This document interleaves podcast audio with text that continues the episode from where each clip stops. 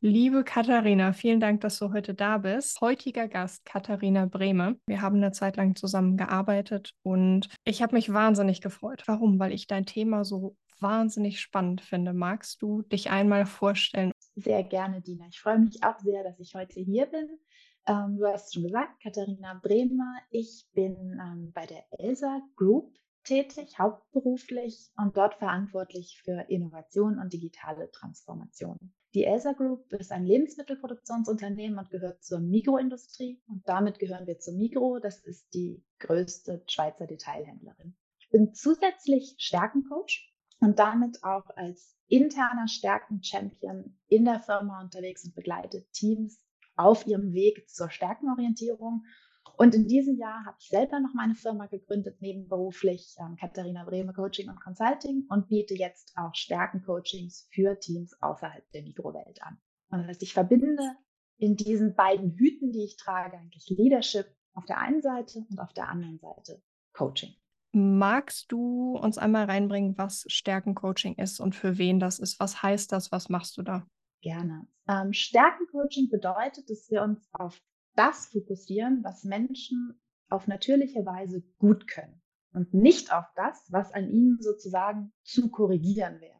Das heißt, wir schauen, welche natürlichen Talente bringt jemand mit und dann, wie können wir diese Talente ganz bewusst zu Stärken fördern, damit sie ganz bewusst eingesetzt werden können. Und damit entsteht eigentlich eine stärkere Leistung bei viel mehr Spaß und viel mehr Leichtigkeit. Heißt das, dass wenn ich die Stärke von der Person kenne, ich die dann nur noch da einsetzen kann, weil ich jetzt verstanden habe, nee, an allen anderen Stellen kann ich sie nicht mehr gebrauchen? Nein, das grundsätzlich nicht. Wir gehen davon aus, wir sagen, im Stärkencoaching, wir fokussieren uns auf das, was wir gut können. Das heißt, wir akzeptieren, dass Menschen auf ganz unterschiedliche Weisen zu Ergebnissen kommen. Es geht im Grunde um das Endergebnis. Das kann für jeden dasselbe sein. Wie wir dahin kommen, welchen Weg wir wählen. Das ist dann ganz abhängig von den einzelnen individuellen Stärken. Das heißt, grundsätzlich kann jeder Mensch alles erreichen oder seine Ziele erreichen, aber der Weg dahin, den wir wählen, der wird sehr, sehr individuell und sehr anders sein. Und darum geht es auch so ein bisschen, das zu akzeptieren, das kennenzulernen, auch im Team. Ich würde sagen, jeder Mensch geht wahrscheinlich davon aus, hey, andere machen es eigentlich genauso wie ich. Das ist so dieser instinktive ja. Punkt, weil für mich ist das, wie ich Dinge tue, basiert auf meinen natürlichen Talenten. Ja. Und ich gehe automatisch davon aus, das ist so ein, so ein, so ein menschlicher Bias. Du, Dina, du wirst die Dinge genauso sehen und machen wie ich. Und dann stelle ich fest, du machst das total anders. Und das ja. ist manchmal komisch und das führt zu Konflikten. Und das heißt, da gehen wir eigentlich rein, dass wir sagen, nee, wir akzeptieren das, aber wir machen uns das auch bewusst. Das heißt, wir haben im Team zum Beispiel dann eine Transparenz. Ich weiß, worin ich gut bin, du weißt, worin ich gut bin und ich weiß das von dir. Und damit entsteht eine Art von Déjà, also im ersten Blick eigentlich Verständnis füreinander.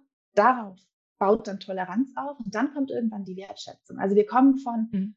oh, warum macht sie das jetzt so, hin zu, ach so, deswegen macht sie das so, hin zu, mhm. oh, ich schätze das, weil ich weiß, das ist die Stärke der Person. Und wir haben dann auch ein gemeinsames Vokabular, das wir verwenden können. Mhm.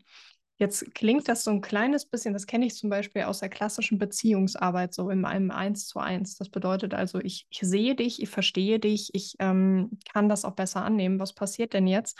Bring mal den Worst Case hoch. Ähm, ich weiß, mein Gegenüber ist gut in etwas. Es nervt mich trotzdem, dass er was anderes nicht kann. Hilft Stärkencoaching mir da jetzt automatisch trotzdem besser mit umzugehen? Was habe ich davon? Das ist eine super Frage. Es ist grundsätzlich so, dass wir es nicht vermeiden werden, dass wir uns gegenseitig zwischendrin mal nerven. Mhm. Wir verstehen aber besser, warum. Und sobald Menschen mhm. besser verstehen, warum, wir einerseits eine höhere Toleranz, andererseits aber auch viel mehr Feedback-Möglichkeiten. Denn dadurch, dass wir zusammen an diesen Stärken arbeiten, haben wir sozusagen Abgleich von Selbstbild und Fremdbild. Mhm. Wir haben eine gemeinsame Sprache, die wir haben. Ganz konkretes Beispiel. Ähm, wenn ich jetzt jemanden nehme, der oder die sehr gut darin ist, die richtigen Fragen zu stellen. Dann wird die Person normalerweise viele Fragen stellen, weil sie neugierig ist oder verstehen möchte. Wenn ich selber jetzt aber jemand bin, der einfach voran machen möchte und ich komme mit meinem Projekt und dann werden mhm. mir ganz viele Fragen gestellt, dann habe ich wahrscheinlich das Gefühl, dass ich sage, hm, warum werden mir die Fragen gestellt? Warum ist die Person mhm. so kritisch? Warum will der andere nicht mitmachen? Ähm, warum will er oder sie das Projekt jetzt blockieren? Mhm. Will die Person aber gar nicht. Sie will ja nur verstehen. Mhm. In dem Moment, wo wir das voneinander wissen, können wir viel besser Partnerschaften bilden. Das heißt, mhm. einerseits proaktiv zu sagen, ich habe eine Idee, können wir die mal zusammen challengen und andererseits einfach zu wissen, die Person hat Fragen. Das heißt nicht, dass sie nicht mitziehen wird. Und mhm. daraus entsteht natürlich ein viel besseres Miteinander, als wenn wir einfach uns gegenseitig übereinander ärgern. Mhm. Ja, zu 100 Prozent. Ich kann mich auch mit dem Bild, was du gerade gezeichnet hast, sehr gut identifizieren, weil ich ja gerne Fragen stelle. Gell? Also ich verstehe gerne, warum. Ja. ähm, das das finde ich auch sehr, sehr hilfreich. Ich habe aber durchaus auch schon den, ähm, die, die Erfahrung gemacht, dass Leute wie du schon sagst, gerne schneller etwas direkt tun möchten. Und ich bin so Kaliber, lass uns erstmal verstehen, wo wir stehen. So, lass uns mal so, so, so eine Art Assessment machen, damit ich besser weiß, wo wir hin können. Ich kenne das aus, aus der Strategie, dass man erstmal Informationen sammelt, bevor man sich anfängt, Ziele zu setzen, weil man ja ohne diese Informationen gar nicht weiß, welche Ziele sind denn realistisch. Ne? Das heißt, smart Ziele setzen. Woher weiß ich denn, ob ein Ziel realistisch ist? ja, im Worst Case weiß ich das überhaupt nicht und ich muss es trotzdem einfach ausprobieren. Ah, das ist schon, schon richtig. Jetzt sagst du, du bist primär mal Führungskraft ähm, in einem großen Konzern. Jetzt bin ich ja genau das Gegenteil von einer Konzernpflanze und ich frage mich dann oder habe mich vor allem vor unserer Zusammenarbeit oder zu Beginn gefragt, wie passt das zusammen? Wie passt Coaching mit Konzern zusammen? Und bist du als Führungskraft dann automatisch immer gleichzeitig auch Coach? Das ist eine sehr gute und wichtige Frage, denn gerade auch auf den sozialen Medien liest man momentan sehr viel. Die Führungskraft muss gleichzeitig der Coach der Mitarbeitenden sein. Ja. Ich habe da eine ganz, ganz klare Haltung. Ich kann beides sein, Führungskraft und Coach, bin ich auch. Ich bin aber nie beides gleichzeitig. Nie. Mhm. Ich habe zwei Hüte und ich trage entweder den einen oder den anderen Hut.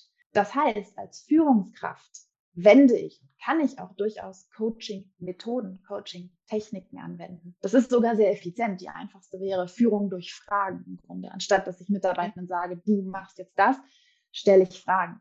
Ich bin aber nie Coach meiner Mitarbeitenden. Das geht aus meiner Sicht gar nicht. Denn als Führungskraft habe ich Ziele oder das Unternehmen hat Ziele, die wir erreichen müssen als Coach, und für die Ziele bin ich auch verantwortlich als Führungskraft. Mhm. Als Coach bin ich primär Partner meines Coachee. Mhm. Das heißt, ich bin nicht, ich gebe nicht die Ziele dieser Reise vor. Und ich glaube, das ist etwas, was man gut unterscheiden muss, ähm, was ich intern auch stark unterscheide. Also bin ich jetzt heute in der Rolle als Coach oder Stärkenchampion hier oder bin mhm. ich in der Rolle als Führungskraft hier? Heißt aber nicht, dass ich als Führungskraft nicht Techniken anwenden kann. Mhm. Das finde ich wahnsinnig spannend, weil ich automatisch damit verbinde, dass du unglaublich selbstreflektiert sein musst, wenn du beides bist, beides nicht gleichzeitig, dich aber Werkzeugen bedienst, die jeweils in der Werkzeugkiste auf der anderen Seite liegen. Ja, für mich gehört Bewusstsein, da gehören Bewusstsein und Selbstreflexion absolut zur Führungsarbeit dazu. Mhm. Das ist für mich ganz starke Basis. Denn nur wenn ich mich selber auch wirklich kenne, also weiß, wer bin ich, auch ohne meinen mhm. Titel, weil der Titel, der kann wechseln. Ne? Die Funktion, das kann wechseln. Wer bin ich wirklich? Was sind meine Werte? Warum bin ich hier? Also dieser sogenannte Purpose. Was ist mir mhm. wichtig? Was trage ich bei? Was sind meine Stärken? Was sind daraus resultierend auch meine Schwächen? Mhm. Ähm, denn auch wenn wir uns auf Stärken konzentrieren, heißt das nicht, dass wir nicht auch Schwächen hätten. Ne? Die werden wir nicht mhm. ignorieren. Und daraus im Grunde zu wissen, wer bin ich? Und gewissermaßen auch damit es für andere klar zu machen, wer bin ich. Also, dass meine mhm. Mitarbeiter und meine Kollegen mich auch einschätzen können, finde ich einen sehr, sehr wichtigen Faktor. Und dieses Bewusstsein, diese Selbstreflexion gehört für mich wirklich sehr, sehr stark zur Führungsarbeit. Das sehe ich genauso. Jetzt habe ich mich natürlich nie in einer Führungsposition, vor allem nicht in deinem Kaliber befunden. Ähm, du hast aber gerade was Spannendes gesagt zum Thema Bewusstsein und wer bin ich. Jetzt stelle ich mir einen hektischen Alltag vor, ein Tagesgeschäft, das halt läuft und läuft und läuft, indem man manchmal vielleicht Schwierigkeiten hat, sich selbst zu reflektieren und zu wissen, Moment, Augenblick, wo stehst du, wo stehe ich, wie machen wir das hier zusammen? Und ich hatte immer so ein bisschen die Befürchtung, weil ich das von mir kenne, wenn ich zu lange nachdenke, mache ich zu wenig. Das heißt, wie passen die Sachen zusammen? Wann ist Zeit zum aktiv reflektieren und wann ist Zeit zum Machen? Und wie bringe ich die beiden Punkte zusammen? Das ist so, dass der Alltag manchmal hektisch ist. Ähm, in Teil, großer Teil kommt natürlich auch mit Erfahrung. Mhm. Ich würde ganz klar sagen, es gibt Dinge, die mich als junge Führungskraft vielleicht stark gestresst haben, die mich heute mhm. überhaupt nicht mehr stressen würden. Das ist schon Hast mal du da ein eine. Beispiel? Ja, ähm, zum Beispiel bei Budgetverwaltung. Ganz, mhm. ganz pragmatischer Punkt. Es geht um Budgets. Ähm, die verwalte ich, die, für die bin ich verantwortlich. Und in meiner ersten Führungsposition hatte ich in der Form und in der Höhe von Budgets keine Erfahrung damit und auch keine Erfahrungswerte, auf die ich zugreifen konnte. Also mhm. überhaupt keine Vorstellung von, wann kommt eigentlich was an Zahlungen, worum geht's hier. Ähm, das habe ich ursprünglich als stressig empfunden. Sagen, hey, wie mhm. mache ich das, dass ich diese Budgets halte und ich habe einfach keine Erfahrungswerte. Das sind Dinge, da kommt sehr viel Erfahrung dazu. Genauso bei schwierigen Gesprächen mit Mitarbeitenden. Ähm, das erste Mal ist sehr, sehr intensiv und sehr emotional und mit der Erfahrung lerne ich als Führungskraft auch sagen, es gehört auch einfach dazu. Es gehört mhm. dazu, diese schwierigen Gespräche zu führen und es gehört dazu, auszuhalten, dass jemand vielleicht mit mir in dem Moment nicht glücklich ist mhm. oder in dem Moment einfach nicht zufrieden ist. Das gehört dazu. Und das sind natürlich Punkte, die mit Erfahrung kommen. Das ist das eine. Aber wenn du auf einen hektischen Alltag zurückgehst, ähm, ich glaube, dass viel natürlich, je mehr ich mich kenne, je mehr ich auch mich reflektiere, und das mhm. liegt, glaube ich, an jedem selber, sich diese Momente zu schaffen. Und wie funktioniert das für mich persönlich? Wann kann ich gut reflektieren? Wie, in welcher ja. Form?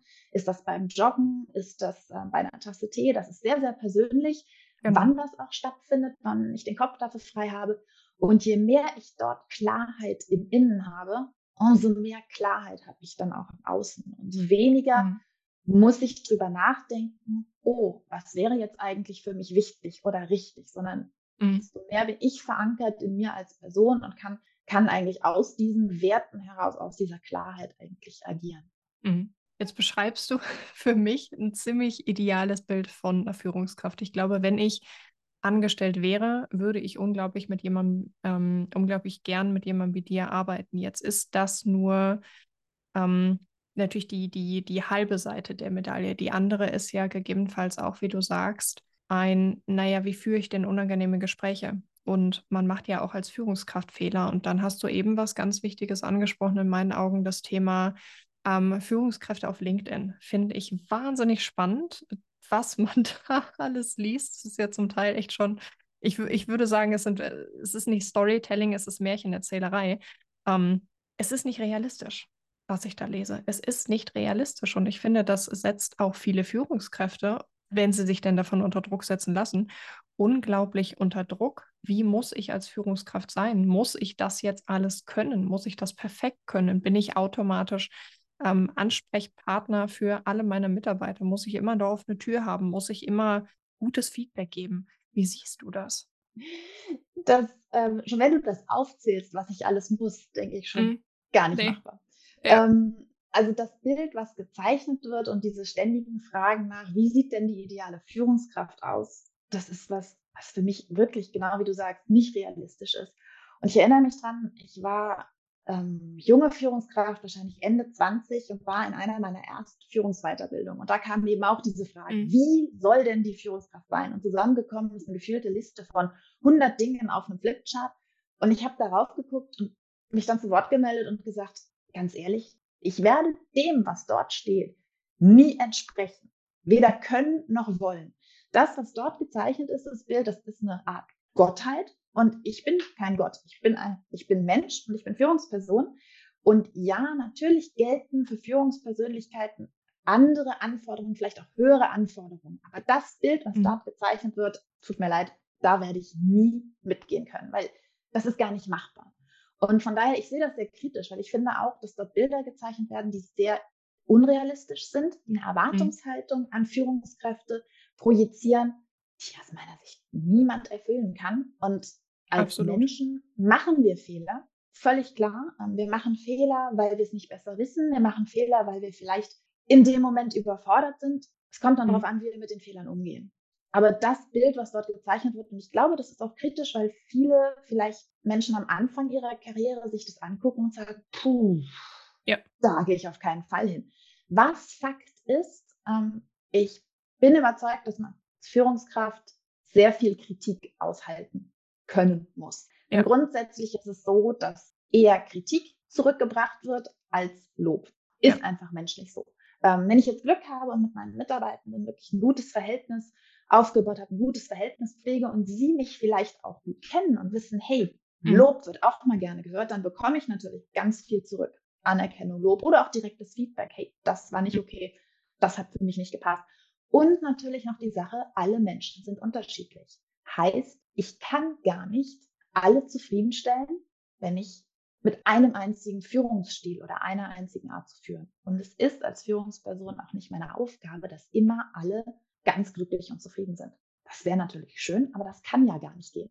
Das kann nicht gehen. Trotzdem habe ich, wenn ich mich jetzt wirklich nur auf LinkedIn bewege, dann schnell den Eindruck, okay, das, das ist Aufgabe einer Führungskraft und alle Führungskräfte, die nicht die Employer-Brand äh, in den Mittelpunkt ihres Tuns stellen und die das äh, Wohl und die Wertschätzung ihren Mitarbeitern äh, gegenüber nicht sicherstellen, ähm, die sind schlechte Führungskräfte und naja, die haben dann auch ganz schnell keine Mitarbeiter mehr. Ich sehe das zunehmend. Ein äh, Freund von mir hat ein Konzept, mit dem er im Mittelstand und im produzierenden Gewerbe nach ähm, neuen Talenten sucht, von Azubi bis Tralala. Und der ist mit Leuten zugange, wo ich wirklich sage, okay, wow, das, das sind, die sind klar im Kopf, so auf den, auf den ersten Blick. Das ist ganz anders als die Welt auf LinkedIn. Und ich denke mir, das, das, das, ist, das ist so unrealistisch oft. Und trotzdem frage ich mich dann, wenn diese Leute Schwierigkeiten haben, Mitarbeiter zu finden, naja, wie, wie funktioniert dann unsere Welt? Ist es denn wirklich so, dass ich ein, ein SAP sein muss, die, die ganz, ganz viel für ihre Employer-Brand tun, die ganz, ganz viel für ihre Mitarbeiter tun? Oder reicht es nicht auch einfach ein Mensch zu sein und miteinander zu arbeiten? Ich sehe das auch immer wieder auf LinkedIn, dass, dass Dialoge porträtiert werden, aller, ja, und dann wollte ich mehr Geld und dann habe ich es nicht bekommen und dann bin ich gegangen. Und dann habe ich mir gedacht, naja, ich würde mich auch nicht erpressen lassen als Chef. Also bei aller Liebe. Ähm, das ist ein Miteinander, das ist kein Gegeneinander und das ist kein, ich kriege 300 Euro mehr oder ich gehe. So, wenn es am Geld liegt, okay, dann hm, schwierig. Wenn ich jetzt gezwungen bin, diese Person zu halten, ist es natürlich ärgerlich, aber ich, da fehlt mir gänzlich die Augenhöhe. Dann aber auch die Frage, wie viel Augenhöhe braucht es denn in der Führung? In welchen Bereichen braucht es Augenhöhe und wo ist eine Hierarchie wirklich wichtig und richtig und sinnvoll? Das sind ganz viele Fragen, glaube ich, in deiner einen ja, Frage. Ich, hab...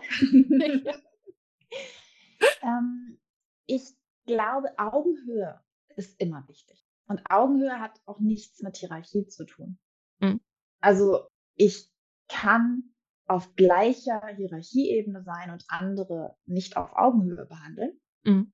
Oder es tun. Oder ich kann im Organigramm nun halt weiter oben sitzen oder weiter unten. Und das hat für mich nichts miteinander zu tun. Also ich glaube, dass dort einfach unsere Strukturen, und das sind nicht alle Firmen, es gibt auch Firmen, die arbeiten ohne ähm, formelle Organigramme, ähm, dass wir dort einfach in der Organigrammstruktur größtenteils sind. Das heißt aber nicht, dass ich mich, ich persönlich mich jetzt anders verhalten werde, ähm, je nachdem, mit wem ich zu tun habe. Ich kann meine hm. Kommunikation vielleicht anpassen, aber ich als Mensch denke mir, ich werde mich ja nicht weniger oder mehr oder respektvoller oder weniger respektvoll verhalten, je nachdem, wo jetzt jemand anders im Organigramm sind. Das ist sogar persönlich was, was ich absolut nicht mag, was ich sehr unsympathisch ja. finde, wenn ich merke, Leute sind zu mir nett und zu anderen nicht, nur weil der Organigrammkasten woanders ist.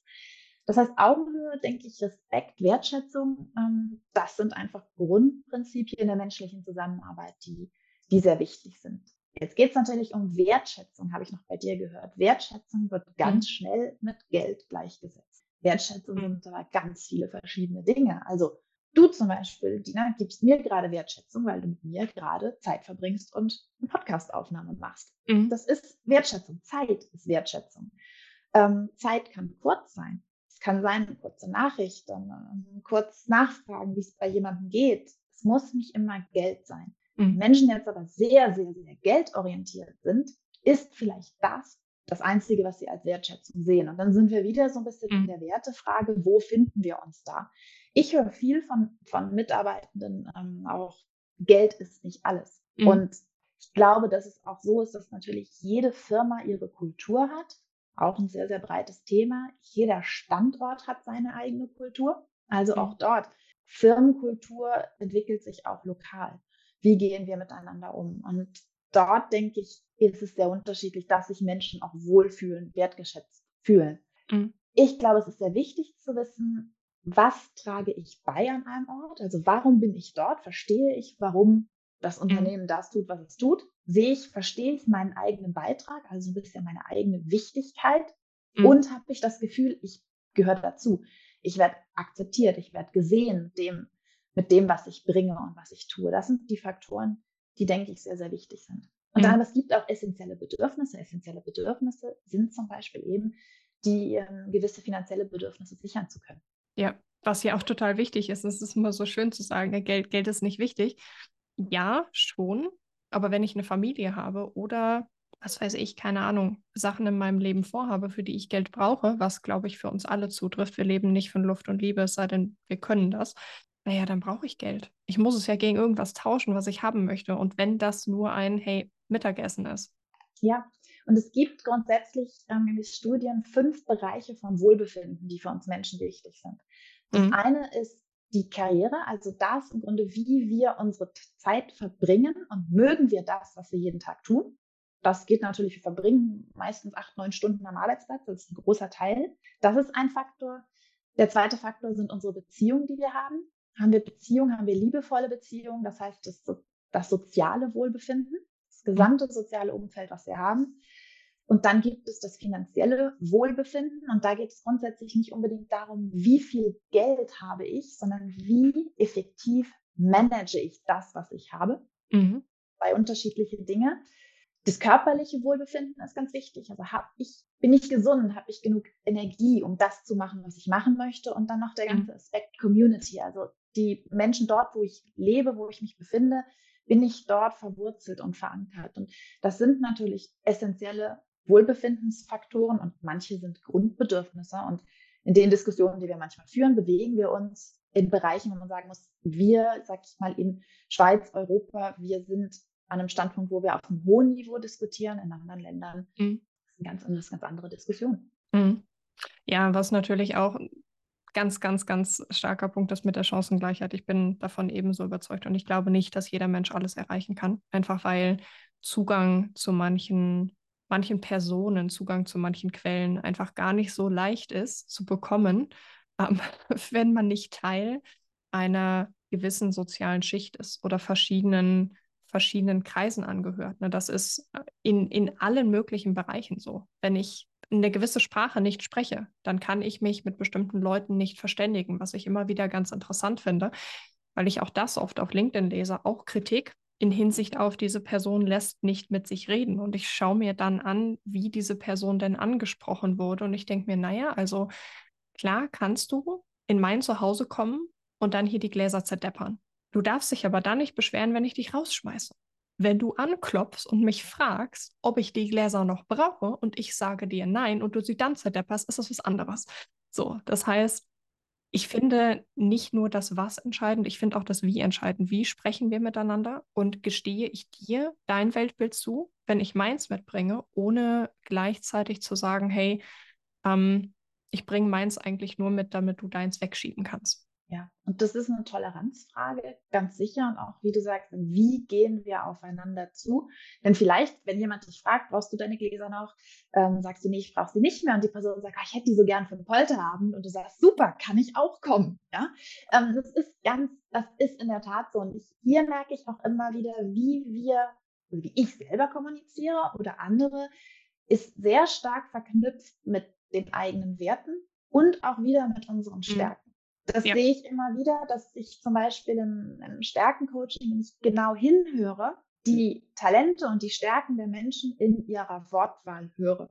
Mhm. Also Beispiel kann sein, dass jemand, der sehr gerne Probleme löst, zum Beispiel gerne auch das Wort Probleme nimmt und darüber redet und darüber überlegt. Und mhm. jemand anders, der zum Beispiel gerne in der Zukunft denkt, auch eher Vokabular wählen wird, was zukunftsorientiert ist. Ja. Dass wir dort manchmal clashen ist eigentlich komplett logisch, weil vielleicht spreche ich eine Sprache mit einer Wortwahl, die mhm. dich vielleicht gar nicht anspricht oder eben sogar Ablehnung auslöst, weil ich Worte mhm. gewählt habe, die instinktiv bei dir einfach nichts anzünden. Ja. Und das, glaube ich, Kommunikation, wahrscheinlich ist Kommunikation das Feld, wo wir die meisten Probleme kreieren und die meisten Probleme auch lösen könnten. Jetzt hast du aber gerade genau das Thema Stärkencoaching nochmal angesprochen. Wann ist das für mich interessant? Als Führungskraft, vielleicht als HR-Verantwortlicher oder HR-Verantwortlicher, wann sollte ich über sowas nachdenken und neben all den tausend Methoden zum Coaching, zur Weiterentwicklung da draußen, welche Rolle spielt das Stärkencoaching und wann ist das für mich genau das Richtige? Mhm. Grundsätzlich denke ich, dass Stärkenorientierung, unabhängig ob Stärkencoaching oder auch in der Führungsarbeit, im täglichen, im Leadership, sehr, sehr viel aus Menschen herausholen kann, Menschen die Möglichkeit geben kann, sich wirklich wohlzufühlen in dem, was sie mhm. tun. Grundsätzlich ist es eine unterstützende Methodik. Das heißt, ich konzentriere mich auf das, was jemand gut kann, anstatt die mhm. Person zu korrigieren. Und hm? gleichzeitig schaffe ich Bewusstsein darüber, hey, wo bist du denn auch nicht so gut drin? Weil wir gucken ja nicht nur auf, das, auf die Stärke, sondern wir gucken auch, hey, wo hakt es vielleicht noch?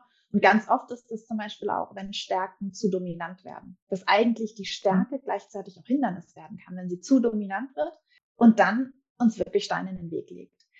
Das kann aus meiner Sicht jeder Person zu jeder Zeit nutzen. Für mhm. einen selber, für mich selber ganz persönlich, einfach als Mensch, als Person oder auch als Führungsperson zu sagen, ich möchte in mein Team investieren. Ich möchte, dass wir stärkenorientiert zusammenarbeiten. Ich möchte mhm. mehr Leistung von meinem Team bekommen. Es gibt dem Zahlen, Daten, Fakten, die zeigen, dass stärkenbasierte Entwicklung von Mitarbeitenden auch wirklich auf den Geschäftserfolg einzahlt.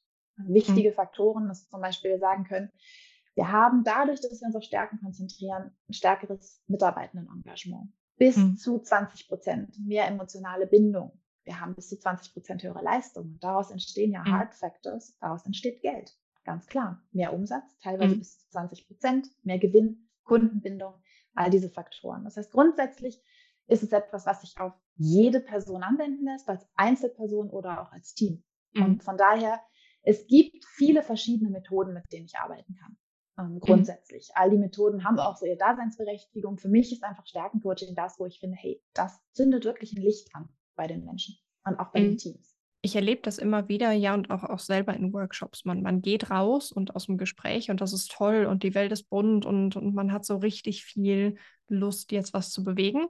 Und dann gehen so die Wochen ins Land und der Alltag zieht wieder ein und man steht da und sagt, ach ja, das, das war schon schön, wir haben uns da mal was überlegt. Ähm, wo, wo ist denn das? und es wird halt nicht in deinen Alltag integriert. Machst du das? Wie machst du das? Wie machst du das mit Teams, die du begleitest? Wie machst du das als Führungskraft? Wie läuft das? Ja, es ist genau oft das, was du beschreibst. Und man schickt jemanden an Weiterbildung, an Workshop oder das ganze Team, alle finden es toll und dann geht es in die Schublade und alle haben es vergessen. Das genau. verankern und damit auch wirklich Ergebnisse schaffen, das ist für mich ganz, ganz wichtiger Punkt. Und das ist sicherlich ja. etwas, was ich aus der Führungsarbeit gelernt habe, weil als Führungskraft bin ich ja auch für Ergebnisse verantwortlich. Und mhm. ich habe überlege mir, oder ich habe mir in meinem Coaching-Programm überlegt, wie kann ich das verankern? Weil ich, ich möchte keine Eintagsfliege, wo dann jemand sagt, oh, das war jetzt toll, das hat Spaß und ähm, das war's jetzt. Das heißt, für mich ist immer wichtig, dass wir einen Ausgangspunkt messen. Wenn ich jetzt vom Coaching spreche, ne, also der Arbeit mit den Teams. Wir messen einen Ausgangspunkt. Wir definieren Ziele. Okay, da wollen wir hin. Mhm. Und wo stehen wir heute? Das ist was, was ganz oft vergessen wird. Man geht total motiviert sonst in den Workshop, aber ja. was wollen wir eigentlich mit dem Workshop erreichen? Und da gibt es auch Erwartungsmanagement. Wenn ich einen Tag Workshop mit einem Team mache, müssen wir gucken, was können wir in einem Tag erreichen. Mhm. Wenn ich ein Team länger begleite, über neun, zwölf Monate, sind das natürlich ganz andere Ziele, die wir uns setzen können, wenn es viel mhm. mehr begleitet ist. Das heißt, Ziele setzen ist für mich wichtig, um zu sagen, wo stehen wir heute, damit wir dann schauen können, wo stehen wir denn danach und vielleicht auch noch sechs Monate nach der Zusammenarbeit. Und ich gebe den Teams sehr gerne kleine Werkzeuge mit, mit denen sie im täglichen den Ansatz verankern können, wo sie schauen können, mhm. dass immer wieder das auf den Tisch kommt. Und da ist oft die Rolle, die Rolle der Führungskraft ist extrem wichtig in solchen Teamentwicklungen, mhm. denn es braucht jemanden, der die Fahne hochhält. Die Führungskraft kann das auch an jemanden im Team delegieren, zum Beispiel zu sagen, hey, wenn jemand da ganz viel Affinität hat, zu sagen, hey, du bist im Teammeeting derjenige, der immer mal wieder den Punkt auf die Agenda bringt und sagt, mhm. hey, wie steht ihr denn heute eigentlich mit euren Stärken? Welche habt ihr genutzt? Ähm, mit welchen seid ihr gegen die Wand gefahren? Aber es braucht diese Nachverfolgung. Und da gebe ich eben gerne Werkzeuge mit, damit das auch gelingt. Oder in längeren Teamentwicklungen bin ich diejenige, die sozusagen dann die, die Werkzeuge mit reinbringt. Und genauso ist es in der Führungsarbeit, wenn ich etwas, ich jetzt als Führungskraft, nicht als Coach, zwei Hüte, mhm. in meinem Team verankern möchte, dann ist es meine Aufgabe, das immer wieder im Team zur Sprache zu bringen. Mhm immer wieder danach frage, immer wieder darauf zurückkomme, in der richtigen Dosierung. Manchmal kann ich sicherlich dann auch damit mhm. nerven, ne? dass jemand findet, oh, jetzt kommt sie schon wieder damit. Ich habe ähm, da doch dran gedacht. Genau. Aber dieses Dranbleiben, dafür braucht es, glaube ich, immer jemanden, der das nimmt. Das ist wie wenn wir mhm. Sport machen wollen. Ne? Muss ich mich auch selber dran erinnern und immer wieder sagen, na gut, jetzt gehe ich halt laufen. Jetzt mach ja. ich halt. Ja. Ja, dass es eine Routine wird. Hast du da Beispiele für so Werkzeuge? Sind das Fragen, mit denen du arbeitest? Hast du Notizzettel, die du dir an die Wand klebst oder den Leuten sagst, so schau da dreimal am Tag drauf? Ist jetzt sehr plakativ, aber was, was machst du da? Was empfiehlst du da? Kommt ganz auf die Person drauf an und auf das Stärkenprofil. Denn es gibt Personen oder Teams, die ganz automatisch ins Doing bekommen, kommen, wenn sie Aufgaben bekommen, weil sie zum mhm. Beispiel sehr aufgabenorientiert sind. Andere Teams haben sehr gerne eher philosophischere Diskussionen. Mhm. Wiederum anderen ist es ganz wichtig, die Beziehungsebene. Und da schaue ich eigentlich gerne, was, was für ein Team ist das mhm. und welcher Modus würde dem entsprechen. Und je nachdem zum Beispiel ihnen Werkzeug zu geben, zu sagen, hey, das ist ein Werkzeug, was ihr gemeinsam in eurer Teamsitzung anwenden könnt oder individuelle mhm. kleine Aufgaben, ähm, dass ich da wirklich anpasse auf das, was für die Leute passt. Ansonsten sind wir wieder bei diesem Lampe anzünden. Sonst mhm. guckt das Team da drauf und denkt, hm, spricht mich aber gar nicht an. Mhm. Und darauf einzugehen, was passt für die Person, ähm, ist, ist glaube ich, ein wichtiger Punkt. Vor allem der Punkt, was passt für die Person, was passt fürs Team, was passt für die Führungskraft, weil in dem Moment, wo mehrere Menschen zusammen sind, ich kann ja mit meiner eigenen Politik super leben. Ich finde das großartig so. Ich, ich kann tun und lassen, was ich möchte. Wenn ich aber jetzt im Team arbeite, hat ja jeder Bedürfnisse und jeder Wünsche. Und auch die Führungskraft hat Ziele, unabhängig von den Zielen, die sie hat, um ihren Job zu machen, weil das in ihrer Verantwortlichkeit liegt.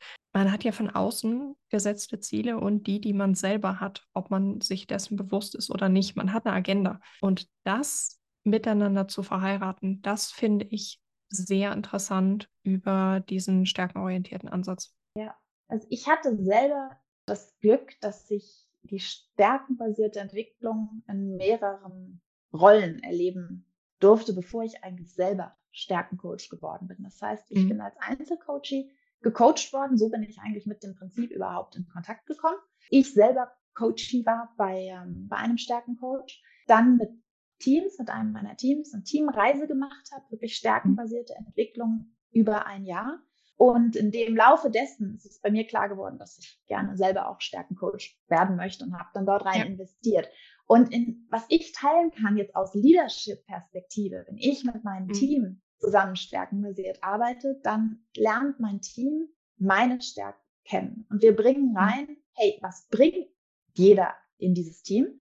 Mhm. Was braucht jeder von uns, um wirklich das Beste geben zu können? Mhm was frustriert jeden von uns? Also wie kann ich ultimativ das Schlechteste aus jedem rausholen? Und durch dieses, mhm. dieser, diesen Ansatz wird meinem Team auch klar, hey, wer ist eigentlich meine Führungsperson und was braucht die? Weil ich bin ja als Führungsperson auch Teil des Teams und ja, ich, wenn ich das kann, stelle ich mich auf jeden ein, aber genau wie du sagst, ich habe ja auch meine Bedürfnisse und meine Ziele und mhm. manche Funktionsweisen entsprechen mir einfach gar nicht. Und dort geht es dann eigentlich darum, dass wir uns gut kennen und versuchen, einen Kompromiss zu finden teilweise oder mhm. sonst einfach auch mal das Bewusstsein haben, dass ich jetzt sage, ich, es gibt jetzt dieses Ziel. Ich weiß, wir müssen die Zieltabelle ausfüllen, weil alle drei Monate ist Zielevaluation. Ich weiß, in meinem Team habe ich Leute, wenn ich das rumschicke und sage, Leute, es ist wieder Zeit, das Ziel Excel auszufüllen, dann weiß ich, ich habe drei Leute, die jubilieren, weil die lieben das, die lieben diese Struktur, die machen das gerne. Ich habe drei Leute, die sagen, oh nee, schon wieder das ausfüllen. Und irgendwann einfach die Klarheit zu sagen, es ist, wie es ist, das sind Dinge, die wir tun müssen. Einige von euch mögen es, einige mögen es nicht. Das gehört halt einfach auch dazu, würde ich sagen. Es gibt mhm. Dinge, die wir nicht gerne machen, aber die Klarheit zu haben und so ein bisschen zu wissen, wem macht das Spaß, wem macht das keinen Spaß, hilft. Ja, ja, ja, total. Und es dann halt trotzdem machen, egal ob es Spaß macht oder nicht, gell? Es hilft alles nichts. Es gibt Dinge, die müssen wir machen, es gibt Dinge, die müssen wir liefern. Wir können uns zusammen dann als Team überlegen, wie können wir mehr Spaß reinbringen für alle. Mhm. Oder wie können wir es so, so effizient wie möglich machen, damit die, denen das keinen Spaß macht, halt jetzt nicht fünf Stunden die Tabelle ja. ausfüllen, sondern das in zehn Minuten machen können. Ja. Und ja. genau.